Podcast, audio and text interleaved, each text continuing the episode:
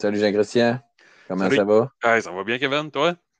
Yes, euh, on se retrouve aujourd'hui. C'est quoi? C'est la saison 2 Ouh. Enduropod. On est là, on est là, on perdure, on est toujours aussi intéressé, motivé.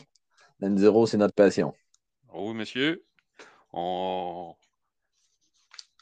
On y va avec quoi aujourd'hui? Je pense qu'on peut y aller avec euh, on peut y aller avec un sujet qui nous a titillé. On a jasé récemment euh, de bruit. Du bruit, oui, mais non. Hein? Ah, On va s'en aller dans une direction là, on vous lance un petit punch. Puis on parle un petit peu d'actualité. Après notre power shift, on parle de la bataille des prospecteurs, la course, événement Hard Enduro à Murdochville. oh oui!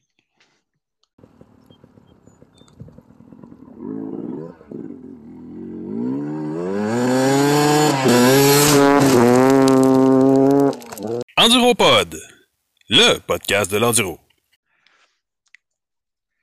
Hey, oui, Kevin, écoute, euh, parle-moi de ça. Là, euh, c'est dans quelques semaines. On parle de la bataille des prospecteurs de Murdochville. C'est, c'est, c'est quand la date euh, exactement? C'est la fin de semaine, euh, la fête du travail, euh, un long congé, euh, qualification samedi le 2 septembre à ne pas manquer. OK. Connais-tu du monde qui va y aller? Oui, je connais pas mal de monde qui va y aller. Votre, euh, votre propre euh, personnage euh, principal ici présent, moi-même. Oh, Enduro-Pod de Québec à Murdochville. Oh yeah! Ouais, on y va. On va être plusieurs amis, être présents sur place. euh, plusieurs gens de la province de Québec aussi. Les mêmes passionnés un peu se retrouvent là. Il va avoir des gens qui viennent de Nouvelle-Écosse, Nouveau-Brunswick. Il va avoir des gens de l'Ontario. Espérons aussi que le promoteur Dwayne Cabot a réussi à attirer des gens d'ailleurs aussi. Sûrement que des invitations ont été faites. Euh, je sais qu'il présentement, euh, il, est dans un autre gros événement aussi présentement. Fait que peut-être qu'il va avoir attiré euh, d'autres riders d'autres calibres. Il en demande toujours la coche. Ben oui, ben oui. Euh, on parle encore, on, on le sait, là, euh, Murdochville, c'est du hard enduro. C'est une course qui se passe sur la montagne à Murdochville, là, en plein centre de, la Gaspésie. On a, souvent parlé, je pense, là, euh, que c'est vraiment un endroit incroyable pour pratiquer ce sport-là. Mais écoute, moi, on sait, du hard enduro, j'ai l'impression que c'est juste pour l'élite, mais c'est pas ça qui se passe. Je me trompe-tu? Ben non, au contraire, je pense que ce qui fait la beauté du Hard Enduro, c'est que tout le monde peut s'essayer à son propre risque, à son, à ses propres aptitudes. La différence, c'est que si tu n'en as pas d'aptitude, ben, tu finiras pas, puis tu monteras peut-être le huitième de, de la pente qui est trop difficile, puis le pro va la monter extrêmement rapidement. Fait on peut tous essayer en, en respectant nos propres limites, autant les amateurs que les pros. Je pense que c'est ça qui fait un peu le succès là, de cette discipline-là un peu particulière.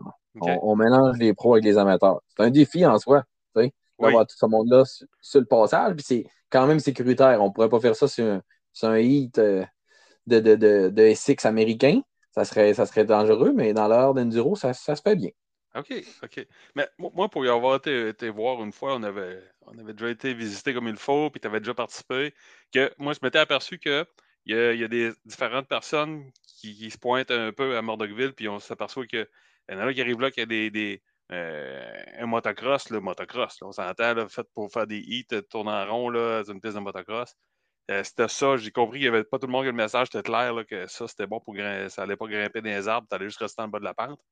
Puis comparativement, il y a un gars qui est arrivé avec un, un DRZ 400 qui avait déjà beaucoup, beaucoup d'heures. Et puis, sais-tu quoi? Son DRZ 400 qui était euh, plus typé euh, trail, je dirais. Ben, sais-tu quoi? Il venait à bout de faire de quoi vraiment intéressant. Euh, il s'est il s'est bien démené. Là. Fait que oui, c'est vrai que à quelque part, il y en a pour tous les calibres. Là, si tu as la bonne Ah moto. La, moto- bonne moto, la préparation surtout, je pense, qui peut faire la différence.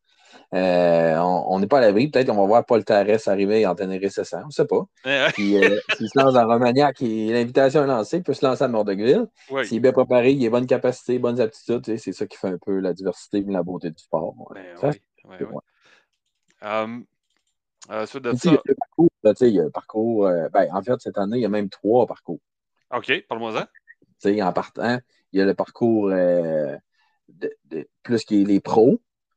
son départage facilement. Ensuite, les, les vêtements experts qui vont dans, le même parcours. Puis on redescend un petit peu une petite coche avec les inter, les femmes experts, les VETA.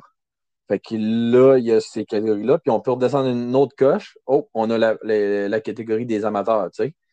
Fait que dépendamment dans quelle classe tu vas être, ton parcours, il va changer de difficulté. Il va y avoir certains bypass, il va y avoir certains euh, chicken pass, on veut le dire ainsi. Ah, des, passages plus faciles, franciser la chose. OK, vraiment pour contourner les obstacles qui sont vraiment trop difficiles, qui sont réservés à des, à, des gens qui sont plus compétents, en tout cas, qui ont des meilleures euh, compétences là, en, en art d'enduro c'est ça. Suite à ça, là, moi, ça me titille. L'année passée, ils, ont rajouté un, prologue qu'on appelle. C'est des sections où est-ce qu'on voit très bien les pilotes euh, essayer de passer des obstacles. Là. Toi, tu t'essayes-tu là-dedans cette année?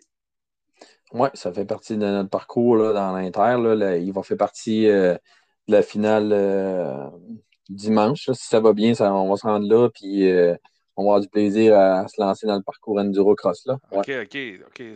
Dimanche, c'est vraiment à ne pas manquer le prologue. OK, wow. Oui, il va être là, il va être intégré au parcours, là, même sans le prologue. Le samedi soir, il devrait avoir le, format prologue que tu parles, comme le duel des prospecteurs qui est appelé sur place. Là. OK. Puis le dimanche, il va être réintégré dans le loop euh, de la piste, si j'ai bien compris les instructions. Ah, OK. Donc, c'est les deux jours. Samedi, dimanche, on va vous voir parce que ce qui est vraiment plaisant pour que les gens comprennent, la période du prologue, c'est vraiment euh, un bout de piste avec beaucoup, beaucoup d'obstacles. Donc, c'est vraiment une course à obstacles.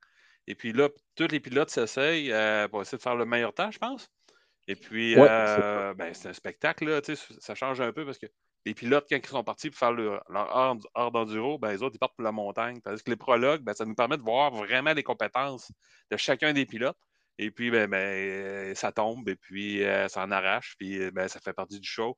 Puis c'est un excellent show. Je suis vraiment content qu'on ait intégré ça là, à, Prologue à Murdochville.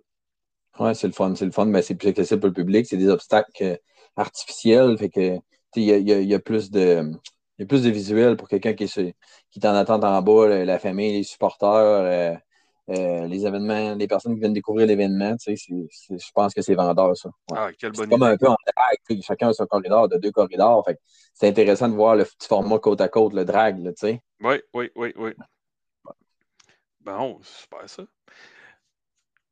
Hum, bon, ben, si tu veux, on, va passer maintenant là, à notre. Euh, si tu à moins que tu aies d'autres choses, là, mais je, prends, je pourrais te parler à, partir de maintenant. Là, euh, on parlait de son. Oui. Je vais te parler de mon article un peu, là, euh, ce que je t'ai préparé, ce que je vous ai préparé, en fait. Hum, on va parler de système d'échappement, de tuyau d'échappement, d'entretien de système d'échappement, euh, de, votre, euh, de votre tuyau d'échappement à votre, euh, à votre exhaust directement, à votre silencieux, ce que je veux dire. il se passe un paquet d'affaires là-dedans. Et puis, je voudrais vraiment t'en parler là, parce qu'il y a beaucoup, il y a quand même un, entretien minimal à faire là-dedans qui ne coûte pas cher, mais qui peut avoir des gros impacts si vous ne jetez pas un petit coup d'œil à ça, à votre système d'échappement. Puis, c'est ça que je vais vous parler présentement. D'accord. Yes. Bon, premièrement, bon, on va essayer de connaître les rôles du système, euh, du système d'échappement. Bon, on, connaît, là, il y a vraiment la pipe, là, ce qui sort euh, du moteur, puis qui va s'attacher va par un joint au silencieux. Euh, bon, donc le silencieux puis le tuyau d'échappement. bon, le rôle de ces deux composantes-là, ben, premièrement, c'est faut vraiment évacuer les gaz brûlés, puis il faut les euh, par le, par le, dans le cylindre, puis les envoyer à l'extérieur. On sait tout ça, je pense que c'est assez simple. Mais ce, que, ce qui est moins mm-hmm. simple, puis qu'il faut absolument comprendre, c'est que le tuyau d'échappement, euh, maintenant, que ce soit le deux temps ou que ce soit le quatre temps, on les voit, ils ont des formes euh, vraiment particulières.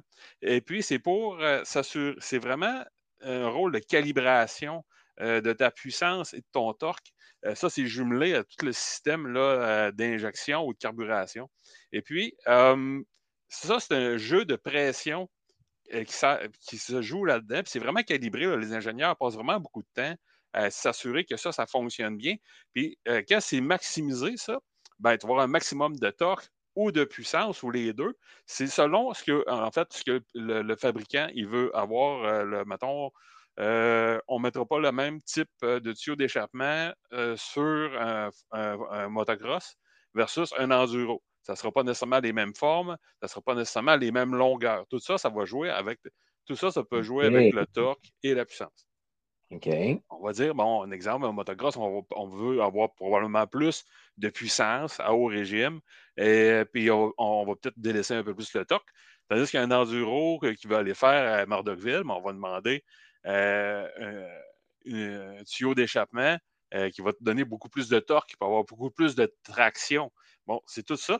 Mais pour que tout ça, ça fonctionne, pour que tout ça, la magie s'opère, puis que pour toute l'ingénierie qui était faite, soit par le fabricant ou FMF ou euh, nomme-les toutes, là, les fabricants de, tuyaux d'échappement. Gros-circuit, peu importe.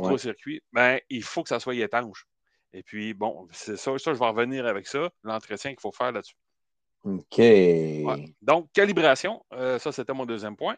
Troisième point, euh, la dissipation de la chaleur. Euh, c'est vrai pour les deux temps, c'est vrai pour les quatre temps. on pourrait à la limite te dire, ouais, le deux temps, on peut se permettre une petite coulisse ici là, on peut le voir là. Souvent, tout de suite, le joint où est-ce que le pot d'échappement vient s'attacher sur ton cylindre, souvent, on va le voir, il y a une petite coulisse d'huile qui va se former là. C'est un indice que tes O-rings sont usés ou sont durcis. Mais sur le 4 temps, il va y avoir des fois un O-ring, des fois on va avoir un joint, un gasket en anglais. Euh, mais là, la fuite à cet endroit-là, euh, on sait déjà que le 4 temps développe beaucoup de chaleur. Euh, si tout d'un coup, la chaleur. Plus, beaucoup plus, oui, hein? oui, comment? Beaucoup plus, là. On va parler, on peut parler du double peut-être dans la température d'échappement, là. Euh, c'est beaucoup plus élevé et beaucoup plus à risque de se brûler. On le voit tout de suite quand on, embarque sur le 4 temps. Mais oui, aussi, c'est par la performance du moteur. C'est, ben oui. tout de suite visible. Oui, oui. Mm. Donc, mais ce qui est plate avec le 4 temps, c'est que c'est une fuite à hauteur du cylindre. Peut-être un petit noircissement. Peut-être ça va se noircir un peu à cause de la, carbone, de la carbonisation, mais ça ne sera pas si évident que ça. Et puis, là, tout d'un coup, tu vas la chaleur qui la chaleur ou, les gaz brûlés vont prendre le chemin le plus court. Puis si le chemin le plus court est vraiment au joint, ou le joint qui est collé sur la culasse, qui est vraiment collé sur le, cylindre, ben, la chaleur va aller se transmettre directement sur la tête de votre moteur et ça pourrait euh, éventuellement causer des bris. Donc, déjà que le moteur 4 essaie de se débarrasser de sa chaleur, là, tout d'un coup, on va émettre de la chaleur, des gaz d'échappement sur votre cylindre est-ce que ça peut aller jusqu'à brûler des, valves? Probablement. C'est ça. c'est pas quelque chose. Allez jeter un petit coup d'œil là. Euh, mettez pas ça de côté. Là. Puis, je disais que c'était pas cher. Non, c'est pas cher. ça va vous coûter 7-8$, un gasket peut-être 15-20$ dans, dans, le cas des 4 temps. Mais euh, ça vaut la peine. En plus, des fois, euh, c'est pas pour le coup. C'est pas pour le coup, c'est plutôt de le surveiller en sachant que ça peut affecter des, la performance puis amener des problèmes beaucoup plus sérieux. ben oui, ben oui, ben oui. En plus, vous perdez un peu de puissance puis de torque, puis le plaisir est là. Là mettons la finesse de ta moto. Ben euh, on aime donc ça, qu'elle soit parfaite, mais ça commence un peu là. C'est pour ça que vous achetez un Yamaha versus un Honda, les gars, ou un Honda versus un Yamaha. Choisis ta marque, tu vends ta performance, ben entretiens-la. Si tu veux qu'elle réponde, elle fasse comme, comme est écrit dans les livres. ben, ben, oui, c'est ça. Mais ça, souvent, ben, on n'en parle pas tant dans les livres, puis dans les vidéos, on n'en parle pas tant. Mais puis c'est pas si visuel que ça, ou des fois, on, va accepter le petit ça. Les, petits, à un moment donné, c'est Ah, tu perds un peu d'exhaust là, tu perds un peu d'exhaust là, tu perds, à un moment donné, tu penses que ah, c'est mon problème de carburateur. Il me semble que ça allait mieux avant. Mais là, tu, commences à chercher à des endroits que tu n'as pas besoin. Ta carburation ah. allait bien avant. Qu'est-ce qui a avancé dans le temps? Ah, peut-être que tes cils, tes O-rings à ton exhaust, ton seal qui fait aussi le joint là, entre le bout de ton gaz de ta, pipe, ton, tuyau d'échappement, puis ton, euh, ton silencieux. Euh, il y a un joint là aussi. Hein? Et puis, euh, oui. il faut s'assurer que ce soit étanche. Bon, on parlait de dissipation de chaleur. Il y a un rôle bien important. Il y, a la dissipation de chaleur et l'entretien. Là, je ne veux pas que tu oublies. Il faut que tu m'amènes à me parler du bruit. Ça sert à quoi un exhaust? Là? oui, ben oui, je m'en vais tranquillement. Ben justement, le point 4, ben, on parle de diminution par le bruit, puis diminution de la, oh. de la pollution aussi en général. Euh, pollution par le bruit, euh, ça, il y a plusieurs variantes. Là. Pour la même moto, dans le fond, on pourrait mettre des. des il y a des variétés, là, des silencieux plus ou moins longs. Euh, euh, malheureusement, les motocross, ils font quand même encore pas mal de bruit. Les enduros, euh, particulièrement les Européens, ils ont une recette pour faire des motos qui font. Bon, ils font encore du bruit, mais les échelles de bruit, ça n'a plus rien à voir avec le, début des années 2000. La longueur aussi peut être wow, Quelque chose d'intéressant. Qu'est-ce que tu me dis là, toi, par rapport aux années 2000? Moi, mon, mon chum une, vient des années 2000. C'est quoi la différence, veux dire, pour le son? C'était moins bruyant dans le temps? C'est beaucoup plus bruyant. Beaucoup plus ben, bruyant. Oui, si on parle de tout ce qui était. Bon, on parle parce que déjà, le 4 temps, il y a des années 2000 à, peu près réservé au motocross. En passant, on parle de chez Yamaha, le WR 450, WR 250, qui était assez bruyant malgré tout. Malgré tout. Mais les, années 2000, c'était vraiment l'intégration des nouvelles technologies. le 4 temps commençait à prendre beaucoup d'ampleur partout. Et puis, euh, un 450, un CRF 450 de ces époques-là, je le nomme lui, ça peut être tous les autres. Là. Euh, non, non, ça passait pas. Ça passerait aucune norme présentement, assurément. Ah ouais. Avec, Même avec le tuyau d'échappement euh, d'origine. Fait que reculant de 20 ans, quand ils ont amené le 4 temps, c'était plus bruyant qu'aujourd'hui en 2000, 2020 ah, et plus. C'est pas comparable. Non, non, c'est ça. OK. Non, non. je me souviens, là, euh, mes amis qui avaient des CRF, je dis toujours CRF parce que c'est ceux-là qui se vendaient souvent le plus, ils disaient Hey, les arbres, on dirait qu'ils se couchent à terre quand je passe. C'était ça. Puis quand on roulait, on roulait en avant, euh, mettons, moi, j'avais un, enduro, puis lui, il avait son motocross en arrière de moi. Il roulait en arrière de moi, puis je l'entendais venir en arrière de moi. Là. Fait que, euh, oui, c'était quelque chose. C'était magique, il faut le dire. Mais, mais, bon, on parle des fois que les sentiers sont fermés, ben il y, a un peu de ça. Ouais. Hum, bon, ben, il y a eu des solutions avec le temps. Euh, moi, je l'ai vu dans, durant les courses de la FMSQ, en Europe aussi. Euh, justement, ceux-là, dans la période de transition, là, avant qu'on commence à avoir des, des, des parce que pendant longtemps, même dans la FMSQ, c'était des motocross qui allaient faire les endurocross. Et puis, euh, malgré il y avait quand même des, restrictions sur le son avec le temps qu'ils se sont installés. Et puis, bon, on peut s'acheter des inserts, là, euh, comme on pourrait dire. C'est vraiment une manière qu'on peut mettre, là, voyons, je m'explique très mal, au bout du silencieux, mettons, ça rapetisse le diamètre du tube du silencieux.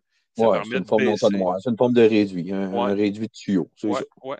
Et puis, ça ne baisse pas tant la puissance. À moins que tu sois un élite, là, quelque chose, peut-être tu vas avoir une différence. Mais bon, si tu es pour faire de l'enduro, de toute façon, je ne pense pas que tu vas aller, aller dans, les hauts RPM. C'est possiblement là que tu vas perdre un petit peu. Puis, ben oui, tes décibels vont descendre de pas mal. Ouais, moi, je me rappelle, là, ben, une j'en avais installé un sur un, sur un Yoshimura. Mais c'est mon une moto de route. Mais la différence avec puis sans insert, euh, sans l'insert, là, euh, si, je, si je renais plus que 30 minutes, je mettais des bouchons. Oh. Euh, je me tapais ses nerfs moi-même. Mais avec l'insert, ben, je n'en sentais plus le besoin. Là, à part une très longue distance avec le vent, blabla.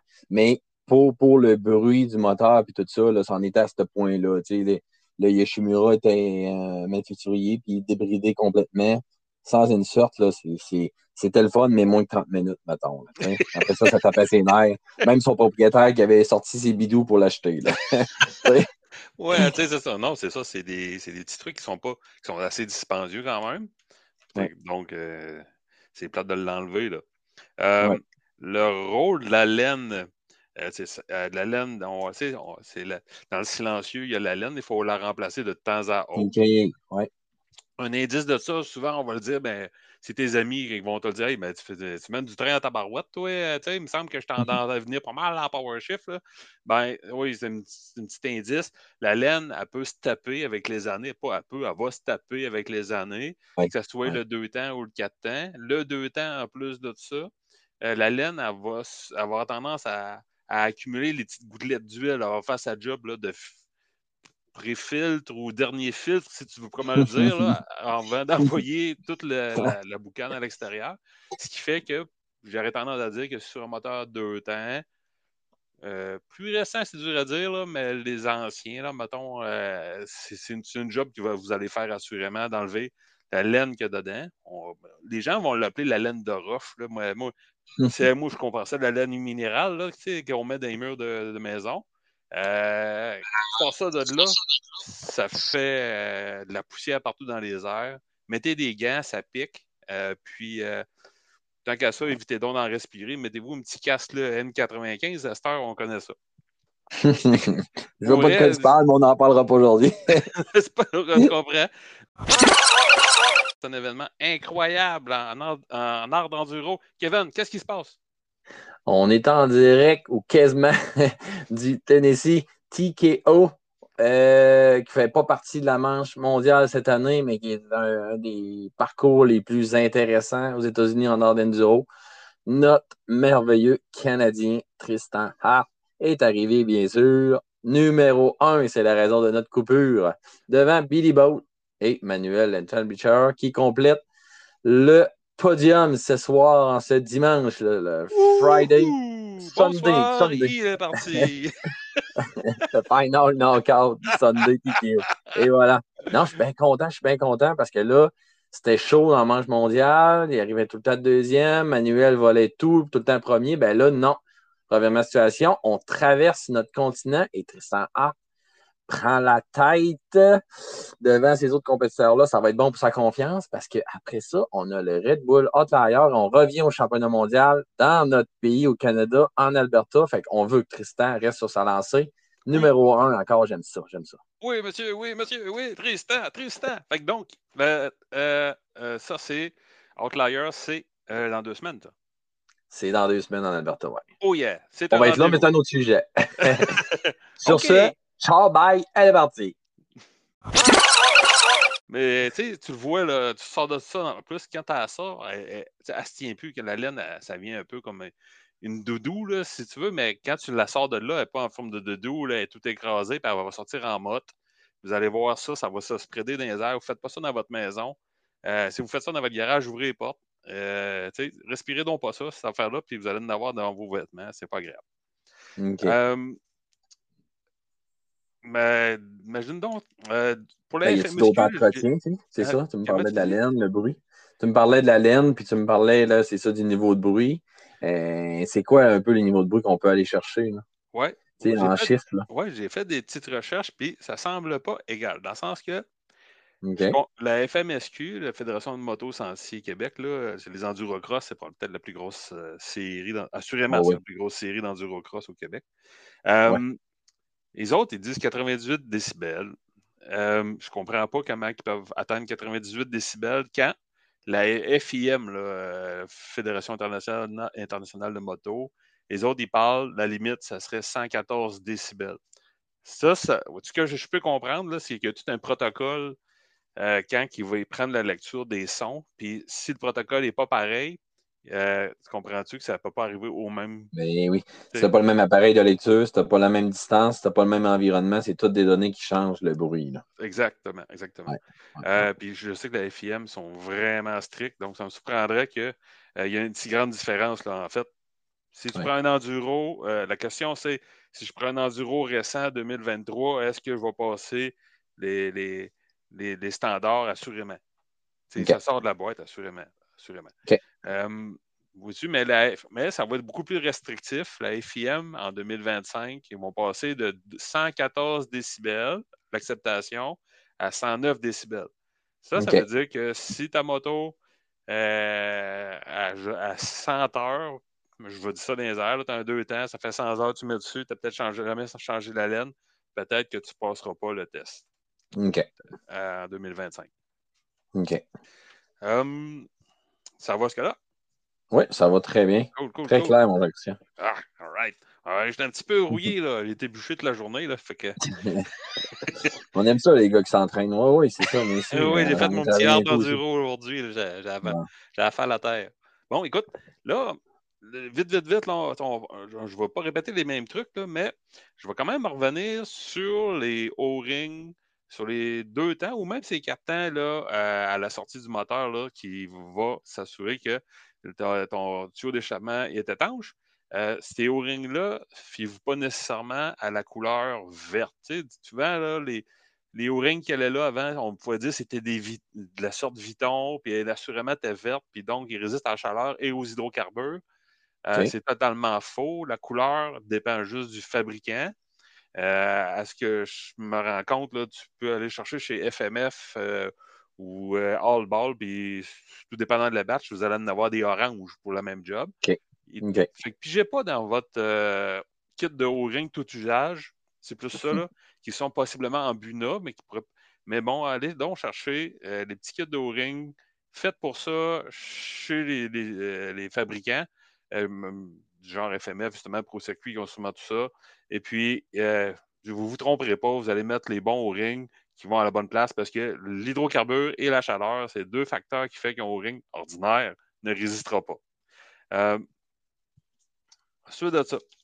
Euh, oui, je vais parler un peu là, des. Un autre petit truc facile, facile à faire. Le, joint là, qui fait le lien entre ton tuyau d'échappement et ton silencieux.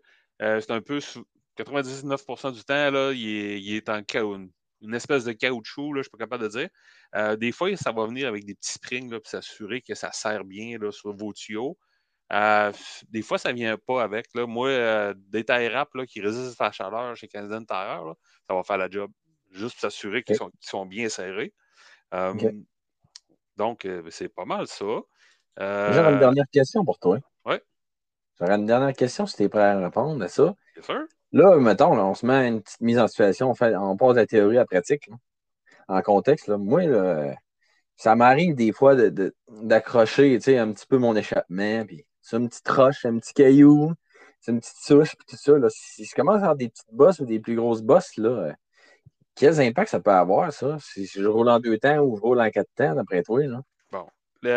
les, assurément, bon, il faut, faut, en prendre pour un décès si ça.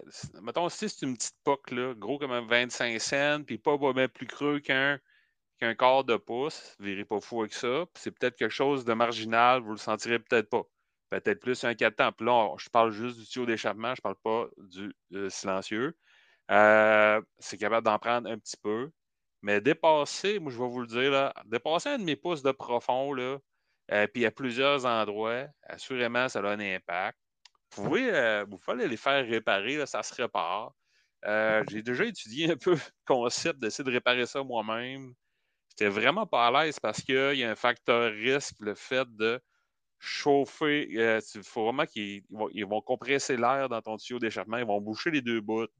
Et puis ils vont chauffer avec une torche, mais il faut faire attention. L'air comprimé là-dedans, c'est hyper dangereux. Tu ne vas pas te rendre à ce que le tuyau d'échappement t'éclate d'en face. Bon, non, il y a quand même des cas. Tu sais, je vais faire un peu de la publicité. Là. Les concessionnaires sont habitués de le faire. Ils sont équipés. Euh, pas, je ne dis pas pour vous essayer. Si vous voulez vous essayer, achetez-vous au moins l'équipement conçu pour ça. Euh, mais tu sais, certains, vous allez chez euh, JD Motorsport, ce gars-là qui fait du hard enduro, décrocher des pipes, euh, il doit en faire je ne sais pas combien par semaine, assurément. C'est son, son c'est vraiment sa spécialité, là, ce sport-là. Donc, n'hésitez pas. Puis non, sinon, allez chez un concessionnaire qui votre concessionnaire, il devrait être capable de vous redresser ça. Ah, ça, répond pas mal à ma question. Mais je vais t'avouer que j'ai travaillé fort pour essayer de le faire moi-même. Et puis, euh, pas certain du résultat. ça n'a pas été toujours à mon goût. Mm. OK. Mm. Ah, OK. Bon, ben, au moins, tu nous partages. Hein. Mm. Des fois, on apprend des autres. Les autres, ils s'essayent, ils font des erreurs. Ben, c'est ça. Mais là, dans, dans ce cas-là, tu as appris ta propre erreur, mais tu partages aujourd'hui avec Andiropod. Ah oui, oui, oui, oui, c'est certain, c'est certain. Ouais. ah, mais j'aime ça. J'aime ça. Je, vais, je vais peut-être terminer avec ce point-là. Euh, vous pouvez avoir toutes les, tout le muffler qui fait le moins de bruit possible. Euh, vous, vous, êtes hyper digit, mais si vous passez, quand vous en allez dans votre sentier préféré, ça, ça donne que vous passez sur un terrain privé ou même sur la fédérée. Euh, ben, soyez conscient que la fédérée aussi, euh, on passe souvent sur des terrains privés, puis proche des maisons, ben, c'est peut-être pas une bonne place pour vouloir ouvrir la machine. vous allez avoir tout le restant du sentier pour ouvrir la machine, puis puis vous vous amusez, là, euh, respectez Dans le stationnement, on, on, débarque toujours nos motos d'un point A euh, pour aller dans une autre direction, mais juste le stationnement, peu importe où qu'on est, le stationnement, il est legit, c'est bien correct. Mais même les autres gars de moto ne sont pas partis encore. ça se peut que ça les entende pas de, de, de, de devoir partir ouvert au fond. Hein, non, c'est exactement. Puis, puis tu sais, euh, ben c'est ça. les gens, les gens ont, la gentillesse de vous laisser passer sur leur terrain. C'est la moindre des choses là, de vraiment être gentil avec eux, faire un retour, puis être gentil avec eux autres, puis comprendre que le gars, c'est le dimanche matin, puis il prend un café sur sa terrasse, puis il te regarde passer. Et puis, ben, ben toi, si tu fais tomber les arbres en t'en allant parce que si tu fais trop de bruit, ben, un jour, peut-être, va se tanner, puis c'est peut-être pas vous qui allez payer, ça va être peut-être vos enfants qui ne pourront plus passer là. ouais. C'est mon dernier point. C'est mieux, c'est, mieux que tu rencontres quelqu'un puis qui t'entend arriver, d'y envoyer à la main avec un beau petit salut comme si c'était M. le roi, Mme la reine, que recevoir un doigt d'honneur parce que tu été trop bruyant puis énervant. Je tellement d'accord avec toi. Oui, exactement. Yes. Ben, merci, Christiane, de nous avoir éduqués là-dessus. J'aimais ça, on a appris des choses. Euh, j'ai peut-être la maintenance à la faire. On parle pas à Georges Jazz, mais il faudra que j'aille sortir mon coffre d'outils encore une fois. bon, bon, pas cher. Bon, bon, pas cher. Allez jeter un coup d'œil, c'est bon, pas rien. c'est ça, c'est ça. C'est la maintenance visuelle en premier, en premier avant de s'alarmer. Bon, ben merci beaucoup. On se revoit dans les sentiers. En toute prudence, gentillesse, on a du fun, on décolle nos, nos motos, on aime ça. Du bruit, juste correct. oui, yes sir. Merci, bye. Salut.